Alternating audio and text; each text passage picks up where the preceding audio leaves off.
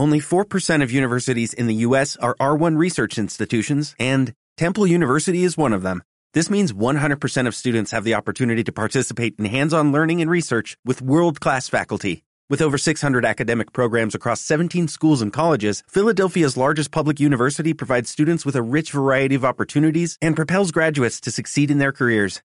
Temple University. Schedule a campus tour today at admissions.temple.edu/visit. Hola. ¿Sabes qué nos pasó durante nuestro último viaje al sudeste asiático? Lo estábamos pasando en grande, todo playas y templos, desconexión hasta que Luis tuvo que pasar una noche en el hospital de Bangkok por culpa de una gastroenteritis aguda. Una factura de 2.000 euros. Menos mal que antes de salir de viaje encontramos el mejor seguro gracias a Mondo. Recibimos asistencia desde el primer momento. No tuvimos que adelantar ni un euro y hasta nos ofrecieron un servicio de consulta médica por WhatsApp. Uf, te recomiendo que hagas lo mismo. Echa un vistazo a la web de seguros de viaje Mondo. Te asesorarán en todo momento. A pesar de la aventura, estuvimos muy tranquilos y desde entonces siempre viajo seguro con Mondo. Estás escuchando El viajero accidental con Luz Picos y José Luis Conde del viajeroaccidental.com en radioviajera.com.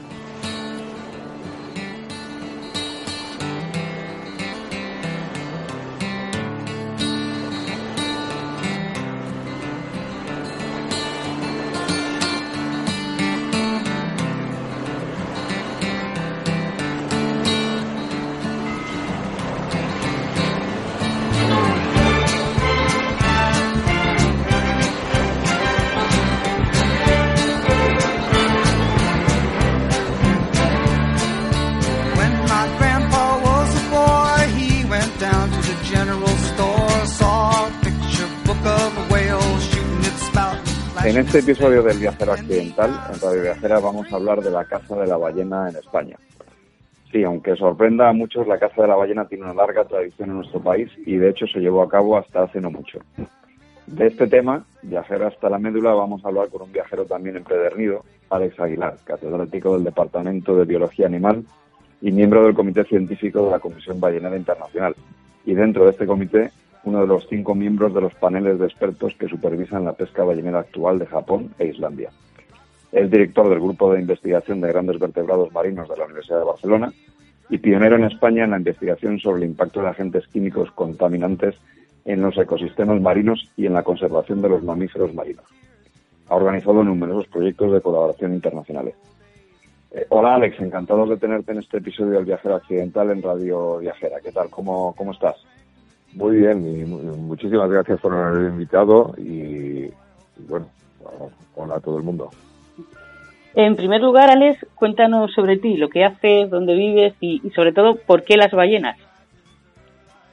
Bueno, mira, yo soy, yo yo vivo en Barcelona, ah, soy profesor de la Universidad de Barcelona y, y las ballenas, pues mira, las ballenas, uh, yo empecé a trabajar con, con, ballenas hace aproximadamente unos 40 años y fue un poco accidental también. a ver, yo quería ser biólogo marino, me gustaba mucho el mar, incluso en algún momento había pensado en ser marino y luego me decanté más por la biología, pero quería trabajar con biología marina. Y en una ocasión Ah, por un azar del destino, pasé por una factoría ballenera y, lo que vi allá me dejó absolutamente admirado. O sea, era para un biólogo aquello era un espectáculo extraordinario. Yo nunca había visto una ballena hasta entonces.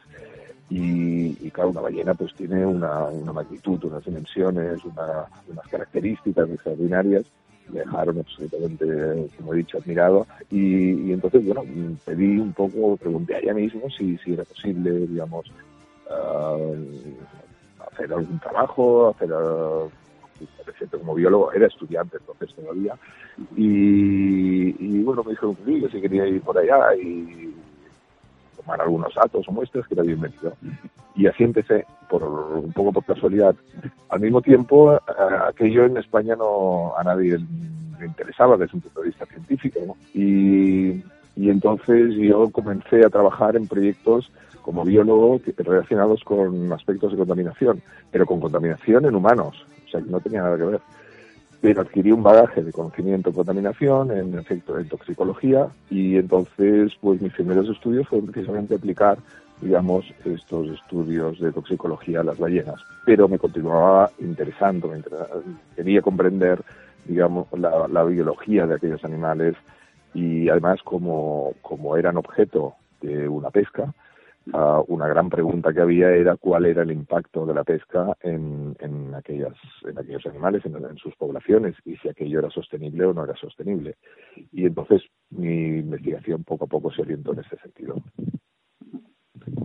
Muy, bien. Em, como decíamos en la introducción, eh, la caza de la ballena en España es, eh, es bastante desconocida en general para el público. ¿no? Es, es una lástima porque tiene muchas facetas, ¿no? Tiene la, la literaria, la depredadora, por llamarlo de alguna manera, la empresarial. Entonces nos, nos gustaría que nos contaras, para darle perspectiva, a cuándo se remonta la caza de ballenas en, en España, ¿no? Porque estamos hablando de hace, de hace unos cuantos siglos realmente. Sí, bueno, de, de hecho lo que, lo que acabas de decir es cierto y es una paradoja, porque hay muchos países como Estados Unidos, Noruega, Inglaterra, que Japón, que reivindican la pesca a la ballena como un elemento de su cultura, de su historia, de su literatura, etcétera. Hay que pensar más que Moby Dick, por ejemplo. Pero en, cambio en España, uh, en, en, cambio el país que ha tenido una trayectoria ballenera más larga del mundo es precisamente España. O sea, el primer registro escrito que existe, conocido, sobre pesca de ballena es es una normativa de, de, la venta de la carne de ballena en un mercado del País Vasco uh, del año 1050, es decir, hace prácticamente mil años. Y, y, eh, y, si se estaba regulando la venta de la pesca en un mercado, quiere decir que había una, una afluencia de carne, digamos, uh, cotidiana en aquel mercado.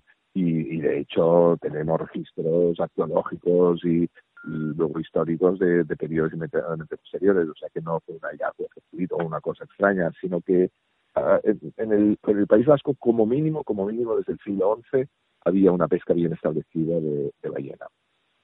Uh, posteriormente, los vascos, como era una pesca rentable, la empezaron a extender por toda la cornisa cantábrica, descendieron por Portugal, las factorías balleneras vascas llegaron a más o menos a la mitad de, de la altura de Portugal y, y luego empezaron a, también a realizar expediciones por todo el Atlántico Norte. Solamente en Noruega hay más de un centenar de, de, sitios, de lugares arqueológicos que son pequeños, pequeñas bases balleneras que establecían los vascos en los siglos XIV, XV, XVI y, que en realidad o sea, eran estaciones temporales, iban los vascos allá, se instalaban durante unos durante unos meses, pescaban ballenas, las procesaban y luego regresaban a tierra, con lo cual lo único que dejaban eran mm, pues co cocederos, cocinas, uh, pequeños, pequeñas estructuras y de lo que ha quedado pues básicamente son tejas, clavos y, y elementos que ellos, ellos, llevaban desde el País Vasco. ¿no? Uh -huh. uh, luego fueron a Islandia, de ahí a Islandia saltaron a Terranova, estuvieron pescando en Terranova hasta el siglo XVIII y luego fueron a, a Brasil y a América, Sudamérica, con lo cual, digamos, fue una actividad y continuaron pescando en el País Vasco. La última ballena, de hecho, se pescó en 1902. O sea, durante prácticamente 900 años se pescó de manera continuada en el Cantábrico y enviaron los vascos expediciones a todo el mundo. Luego, aquello hubo un pequeño momento en, entre 1902 y 1914 que se dejó de pescar ballena oficialmente, estamos hablando de 10 años únicamente, 12 años, y luego empezaron las factorías modernas, que a partir de 1914, bueno, de hecho entran en, en funcionamiento en 1921, empiezan ya de nuevo a trabajar y trabajan hasta 1985, que cierra la última factoría ballenera. O sea, estamos hablando prácticamente de mil años de explotación. Ningún país tiene esa, esta, esta historia ni tan continuada, ni tan intensa, ni tan primera, ni tan última, digamos, bueno, si última sí, pero del otro no. Y, sin embargo, como digo, pues España nunca ha reivindicado ni siente esta actividad como demasiado propia. Quizás únicamente en el País Vasco ha quedado un, unos cuantos museos que sí reivindican un poco la, esta tradición. Está claro que este recorrido se remonta a una época antigua y quizá lo más sorprendente es cómo renació en España la actividad ballenera en el siglo XX. Esta es una historia que, que relatas en tu libro Chimán, la pesca ballenera moderna en la península ibérica. ¿Qué es Chimán, para empezar, Alex? bueno, Chimán, a ver, uh, primero le puse el título que, el siguiente, digamos, ¿no? la, la, historia de la pesca ballenera moderna en la península ibérica me parece un título un poco aburrido. Necesitaba algo, que, bueno, creía que le faltaba algo que, que llamase un poco la atención. Chimán es una palabra que utilizaban los balleneros, los balleneros uh, gallegos concretamente, para designar una ballena grande. Eh, es decir, ellos cuando salían al mar lo que buscaban eran chimanes, porque las ballenas, las cuotas de captura, se establecen por individuos. Y, y, por ejemplo, si en un año determinado podían cazar 200 ballenas, si aquellas 200 ballenas eran grandes, es decir, eran chimanes, uh, aquello daba mucho rendimiento, porque una ballena grande puede llegar a 60, 70 toneladas de producto. Mientras que si las secaban pequeñas, con una ballena de 15 metros, pues, pues entonces uh, la, la, la, producción de carne y de aceite disminuía menos de la mitad. Claro. Con lo cual había una, un sistema de primas y también una obsesión un poco por los balleneros de encontrar siempre ballenas muy grandes. Uh -huh. Y los barcos, siempre los vigios de los barcos, siempre iban buscando y, y cuando decían la ballena o incluso decían peixe, que era como lo llamaban los gallegos, ¿no? Peixe, bueno, un peixe pues nadie. Ahora, cuando de repente oías desde la cofa que decían chimán, es un chimán, bueno, entonces ya aquello se animaba, aquello se animaba, todo el mundo sabía que aquella ballena no se podía perder, ¿no? Y bueno, como era un término que se utilizaba mucho, e incluso a veces en términos coloquiales para uh, entre los balleneros, cuando una persona era un poco grande o sí, sí. Ah, este es un chimán, ¿no? Pues entonces pensé que era, bueno, una palabra adecuada. Sí, sí, sí. Sí, sí, sí. sí. Y, y bueno, ¿quién o quiénes hacen revivir la actividad ballenera en España en esa época? ¿Y quiénes lo, digamos, lo, lo hacen renacer como actividad empresarial? Bueno, fueron, a ver, la, la pesca de la ballena hasta, hasta 1900 uh, era um, del, con el sistema que inicialmente inventaron los vascos, pero que después popularizaron, digamos, los americanos, que era lo que nosotros conocemos de Moby Dick, ¿no? Una barrecita pequeña con remeros, uh, un bote que se acercaba a la ballena, le largaba un arpón, el arpón en realidad no servía para matar la ballena, uh, sino que únicamente era para fijar la ballena a un cabo, a una cuerda, y entonces la ballena inmediatamente era como una banderilla, digamos, por decirlo de alguna manera, entonces la ballena se hundía, se sumergía y, y, y, esto permitía a los que iban en el bote estar agarrados a la ballena y en el momento que salía, ¡pam! entonces ahí así con fusiles, con, con lanzas, con lo que sea, mataban la ballena. Este sistema en 1900 quedó obsoleto completamente y los noruegos pusieron en marcha, comenzaron, que pescaban así también los noruegos inicialmente, entonces empezaron a desarrollar uh, barcos balleneros de gran potencia, o empezaron a utilizar barcos de vapor uh, que disparaban cañones, inventaron un cañón que disparaba arpones y y entonces, y, y, no solo esto, sino toda una serie de maquinaria, etcétera, que permitía cazar ballenas de una manera mucho más eficiente y sobre todo permitía cazar ballenas, uh, las ballenas más grandes, porque con el sistema tradicional de Moby uh, se podían cazar ballenas relativamente pequeñas y además, y además que flotasen una vez muertas, porque si una ballena que pesa una, 100 toneladas se te hunde, no tenían manera desde el bote de subir a la superficie. En cambio, un barco ballenero con maquinillas, con máquinas de vapor, etcétera, etcétera, pues por mucho que se le hundiese la ballena, no se acaba flote. Y esto abrió las puertas a una nueva industria que permitió explotar especies que antes no se explotaban, que eran sobre todo lo que conocemos técnicamente como los rorcuales, que son las ballenas más grandes, la ballena azul, el rorcual común, la ballena jorrada, etcétera. Y, y precisamente los noruegos entonces fueron los que impulsaron esta industria en todo el mundo y la exportaron a todas partes. Y los primeros que vinieron a España fueron noruegos vinieron varias compañías noruegas, cinco compañías noruegas, que descubrieron que en España había ballenas, y, entonces vinieron a España y estuvieron, uh, pusieron las, las primeras factorías balleneras de España, y las que todavía ahora existen, en realidad son restos, digamos, o sea, se fueron construyendo, después pasaron a manos de españolas, pero fueron construidas originalmente por noruegos. ¿En qué zonas geográficas se desarrolló más la caza moderna de la ballena? Te, hacemos esta pregunta porque el viajero occidental ha estado no hace mucho en Bueu, en la ría de Pontevedra, y allí en el Museo Masó pudimos admirar la exposición que llevaba por título De Punta Balea a Cabo Morás, la caza moderna de la ballena en Galicia. Sí, Galicia fue eh, tradicionalmente, a ver, en el País Vasco, que es donde digo que nació la, pesca de la ballena, allá ah, sobre todo ah, había una especie de ballena que era la, la, se conocía a veces como ballena vasca, pero técnicamente los científicos la conocemos como ballena franca. La ballena franca uh, fue objeto de explotación no solo por los vascos, sino posteriormente por, balleneros holandeses, etcétera, y, acabó extinguiéndose. O sea, la población europea de ballena franca en estos momentos se la considera extinta. Cuando llegaron los noruegos ya no había ballena en, el en esa zona, y en cambio sí que encontraron muchos rorcuales, que era lo que a ellos precisamente les interesaba más, encontraron muchos rorcuales en las costas de Galicia y también en la zona del estrecho de Gibraltar. Entonces las factorías estuvieron todas ellas uh, localizadas en Galicia. En Galicia había tres factorías.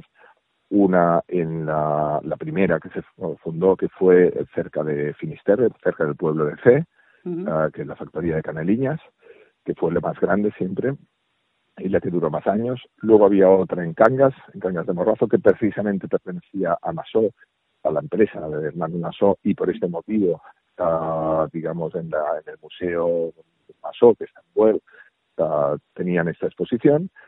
Y luego hubo una tercera factoría que también pertenecía a, a, Hermanos, pero que fue construida posteriormente, que solo trabajó durante unos 10 o 12 años, que estuvo en San Ciprián, en el Cabo. Eh, bueno, en la costa norte de Lugo, ¿no? En la costa norte de Lugo, exactamente. Entonces, estas son las de Galicia, hubo estas tres factorías. Y luego en, la zona del estrecho uh, hubo una factoría ballenera en Algeciras y otra en Ceuta. Uh, también hubo barcos balleneros que se desplazaban, que se movían a lo largo de toda la costa. Pero incluso estos barcos balleneros trabajaron también en Galicia y en el estrecho de Gibraltar que eran barcos factoría, o sea, barcos que no dependían de una relación con tierra, sino que se iban, cocinaban las ballenas y extraían los productos en alta mar.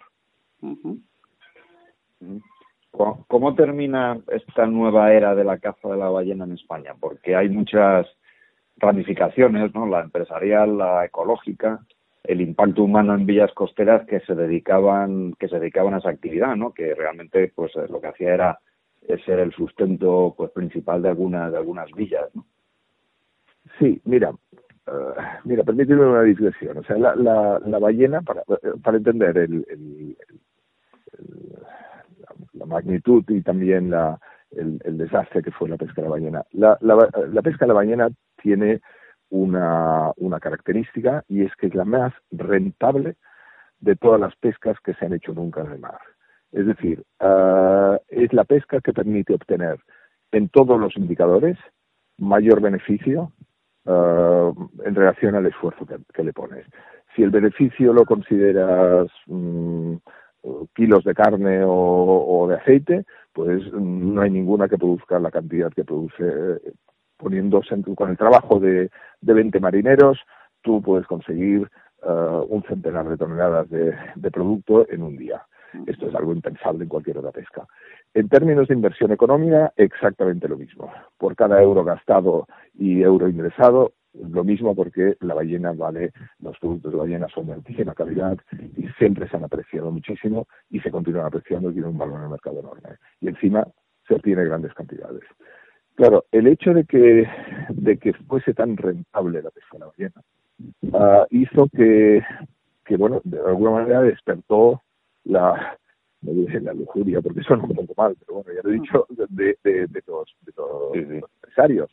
Y, y, entonces esto hizo que básicamente la pesca de la ballena uh, en muchos lugares, en muchísimos lugares, se transformase en un expolio. No era una pesca sostenible. Normalmente el pescador que pesca sardina, que pesca cualquier actividad pesquera o que explota un recurso forestal, por ejemplo, ya sabe que no puedes extraer demasiado del medio porque si no se quedará así, digamos, porque se quedará así uh, el año siguiente habrá sobreexplotado el recurso. En la pesca de la ballena esto no importaba, los beneficios eran tan grandes que lo que hacían era ir a un lugar, pescar todo, vaciar el mar de ballenas y, y, tener unos beneficios enormes y trasladarse a otro lugar. Para que os hagáis una idea, el, las factorías noruegas que trabajan en España tenían unos beneficios, después de pagar impuestos y de gastos y tal y cual, unos beneficios netos del 50%, 60% anuales. anuales. Uh, claro, luego eh, estuvieron trabajando durante 10 años y se lo cargaron todo, vaciaron el mar y, se vieron obligados a trasladar toda la operación, en este caso, la enviaron a, a Terranova pero luego en Terranova hicieron lo mismo y allá la enviaron al Congo y, antes habían estado en Islandia y en, y en Escocia. Quiere decir que estaba dentro de la manera de funcionar, esta de ir a un lugar, vaciarlo y saltar a, otro lugar distinto.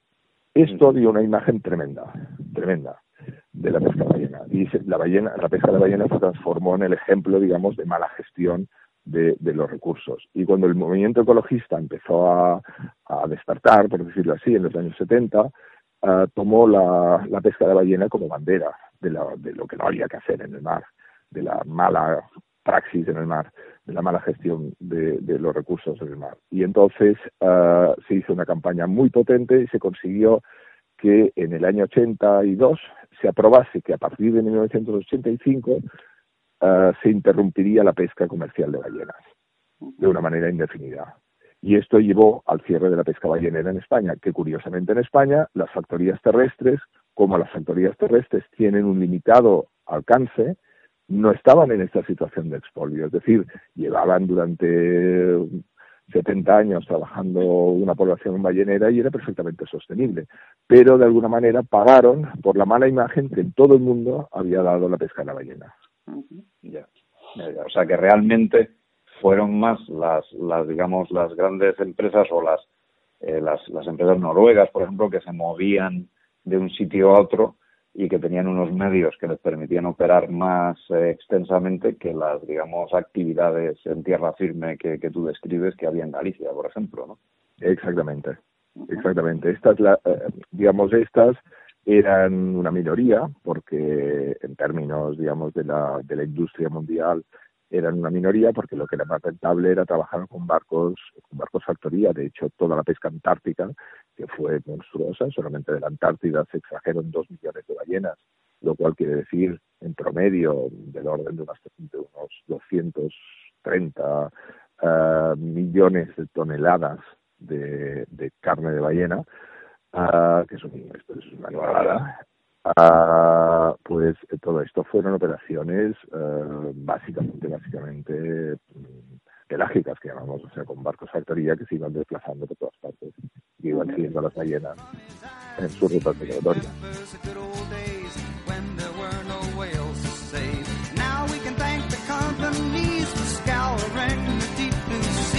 looking for ivory and perfume and oil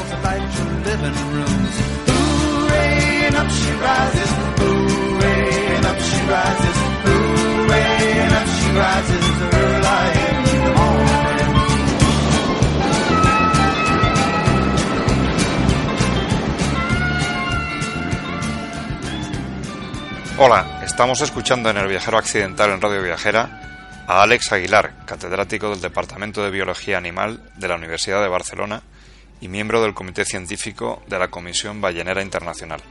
En un momento seguimos con él. Siguiendo más allá de España, Alex, y retomando lo que nos contabas de tu actividad con la Comisión Ballenera Internacional, ¿cuál es tu actividad en este organismo? ¿Qué hace la Comisión Ballenera Internacional? Bueno, la Comisión Ballena Internacional es la que eh, se creó precisamente en, después de la Segunda Guerra Mundial. Eh, se creó eh, como un se, se, empezó a ver lo que estaba pasando, digamos. se veía que, que, que, los recursos balleneros se iban extinguiendo uno detrás de otro y que los barcos iban saltando de un lugar a otro, dejando detrás sí pues esto, aguas muertas.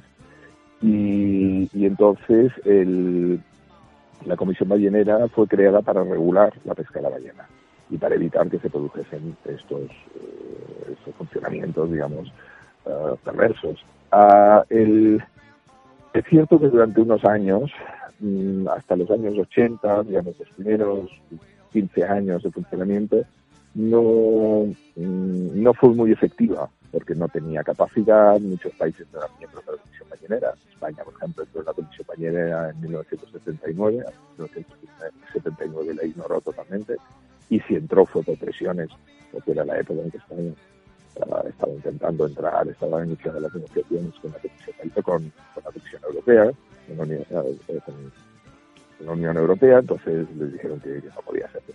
En fin, que digamos, fue arrancando y en los años 80, desde los años 80 sí que ha sido, incluso antes, desde los años 70, el organismo realmente regulador de esto. Entonces hay un comité científico que está formado por unas 200 personas uh, que son los que uh, hacen las evaluaciones y determinan pues cómo se debe gestionar cada, cada población de animales, cada recurso y tal. Y dentro de estos hay unos paneles que son pequeños grupos de trabajo constituidos típicamente por cinco personas, que son los que supervisan actividades uh, específicas. Y entonces, bueno, yo estoy tanto en el comité científico como en diversos paneles que supervisan algunas de estas actividades científicas, concretamente la, la, la islandesa y la japonesa. y, y, entonces, hablando un poco de la situación ahora de la pesca de la ballena en, en el mundo, ¿cuál, ¿cuál es la situación actual? Porque, o sea, pensamos también que es muy poco conocido que actualmente se sigue pescando. Quiero decir, en, los Estados Unidos, en Alaska, en Japón, en Islandia, como nos describía Rusia, Noruega, Dinamarca, ¿no? Que, que, al tener Groenlandia a ser parte de Dinamarca, pues también tiene una actividad importante. O sea, se sigue pescando, ¿no? Sí, sí, sí, sí, se sigue pescando en muchos sitios. Uh, básicamente hay dos, dos tipos, digamos, de pesca en estos momentos. Lo que se, mm, a veces se conoce con el nombre de pesca aborigen, uh, que es una pesca que realizan uh, típicamente algunas comunidades que de alguna manera no tienen mm, otra, otro sistema de conseguir alimento. Imaginemos, por ejemplo, mencionabas Groenlandia, pues Groenlandia, pues los esquimales de Groenlandia, pues allá no puede plantar patatas. La gente vive básicamente de comer uh, carne, de comer aves, de pescado, uh, focas y sopas, delfines, ballenas. Entonces, claro, las ballenas, pues son un elemento muy importante para su, para su subsistencia. Entonces a esto se les, se les permite, está también todo muy regulado y controlado, uh, y en general tiene un impacto pequeño porque uh, capturan pocos ejemplares. A pesar de que uh, puede ser, como algunas de estas comunidades han crecido, han aumentado, y es el caso, por ejemplo, de, de, de los esquimales, por ejemplo, de América del Norte, que, las comunidades han aumentado mucho, digamos, ya viven en ciudades, etcétera, y allá se continúa cazando con sistemas semi-industriales y se cazan bastantes ballenas. Sea, en Groenlandia no, muy poquitas, pero en, Alaska, por ejemplo, pues sí que se están cazando ya un número importante de ballenas. Uh, con métodos, es verdad, tradicionales, pero aún así, mmm, digamos, ya más modernizados y más efectivos y además también con numerosas tripulaciones. Y las cifras empiezan a ser importantes. Y luego hay una serie de actividades que son industriales, como las que aquí en España, que estas, de alguna manera, uh, han sido, a través de diferentes días, han sorteado, digamos, la moratoria que se decretó en el año 82, uh, son perfectamente legales, Uh, y entonces son operaciones como las que digo aquí, o sea, factorías balleneras, barcos balleneros potentes, eh, la carne o los productos se obtienen, digamos, en, en pequeñas fábricas, digamos, que, que, que, procesan de manera industrializada el, el, producto. Y entonces, pues ahí, pues, bueno, lo que decíais, en Islandia, en Noruega, en Japón, en, uh, en Rusia, etcétera, hay diferentes, diferentes localidades. Uh, de todas formas, las cifras de captura en estos momentos son una centésima parte globalmente, eh, digo, en el mundo, de lo que se capturaba hace, pues, hace, hace 30, 30 40 años. Adivinamos que por tu trayectoria profesional has viajado muchísimo y eso nos provoca mucha envidia en el viajero accidental. ¿Cuáles son tus preferencias en esos viajes profesionales, Alex? Y de paso, cuéntanos cuál es tu país preferido y alguna anécdota de estos viajes. bueno, a ver, sí, sí. Eh, he viajado mucho, uh, nos, digamos, con la pesca ballenera y no solo con la pesca ballenera, sino porque también yo trabajo uh, con, con, otros animales, con pesca de otros animales, como pueden ser tiburones ballenas y, y, algunas otras especies, focas, etcétera.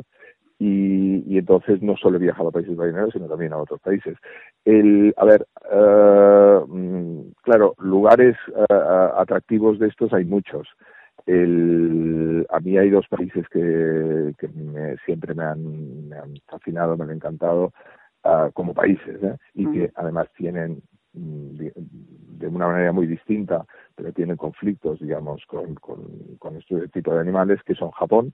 Japón es un país que, que tiene una cultura que según cómo parece un, un, un, viajero, digamos, un turista superficial podría pensar que es una cultura muy domesticada al, al, sistema occidental, porque los edificios, pues, te paseas por Tokio y muchos edificios son, son bueno, son rascacielos y rascacielos de cristal y de aluminio, y que, que, tienen un aspecto que podría ser una ciudad americana perfectamente.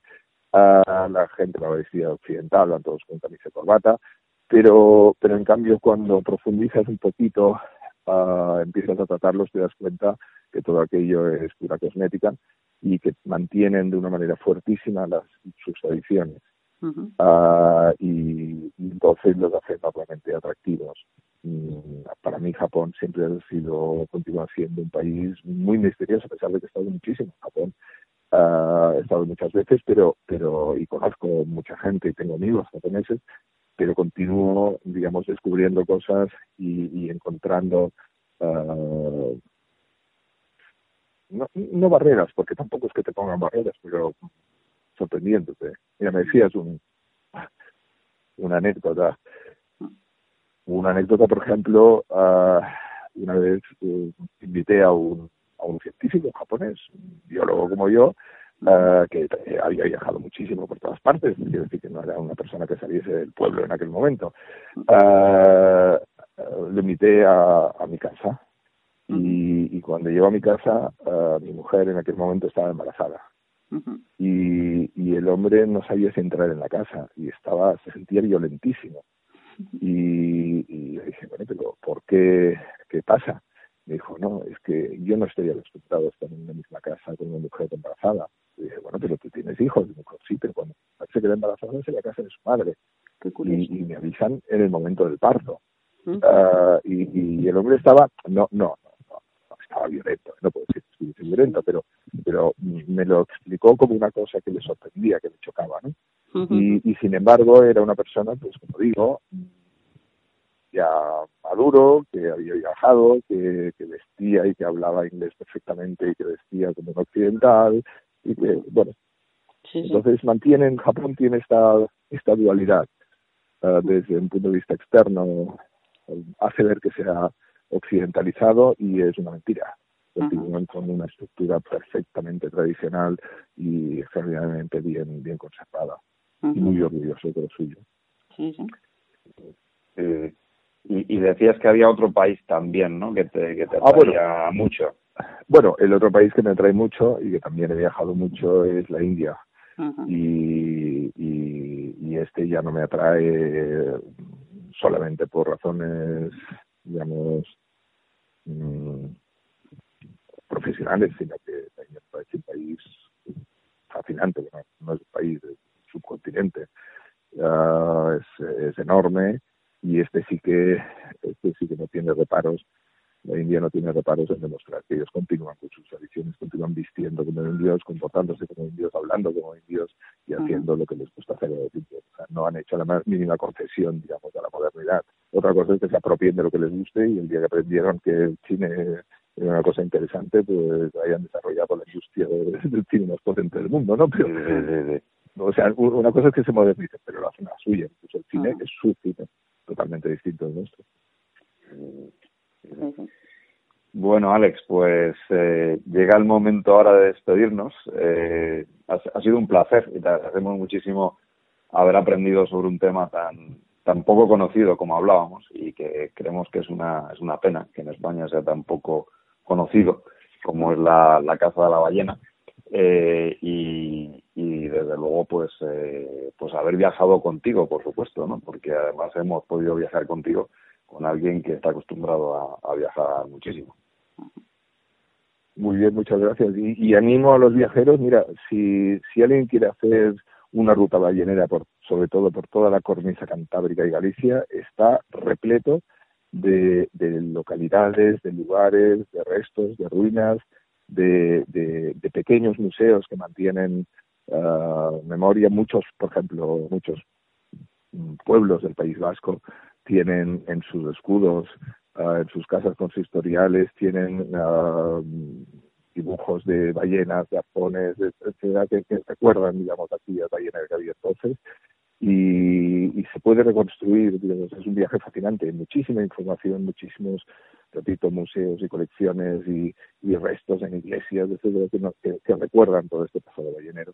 Y, y, hay incluso en Galicia todavía están los restos de las tres factorías balleneras que son complejos industriales relativamente grandes que se pueden visitar. Bueno, se pueden visitar, se pueden visitar a, la brava, porque están, están, en ruinas y no hay la más mínima preservación, que esto también es una lástima que, que sobre todo la Junta de Galicia no haya no, no lo preserve, porque aquello dentro de 30 años estará será un campo de, piedras. Pero bueno, Tomamos nota. Pues tomamos nota, efectivamente, efectivamente. Una buena pues Muchas gracias. Exacto, exacto y, nada, y, volveremos, esperamos volver a, hablar alguna vez y, encantados de haberte tenido con nosotros. Bueno, gracias a vosotros. Gracias, Ale. Hasta otra.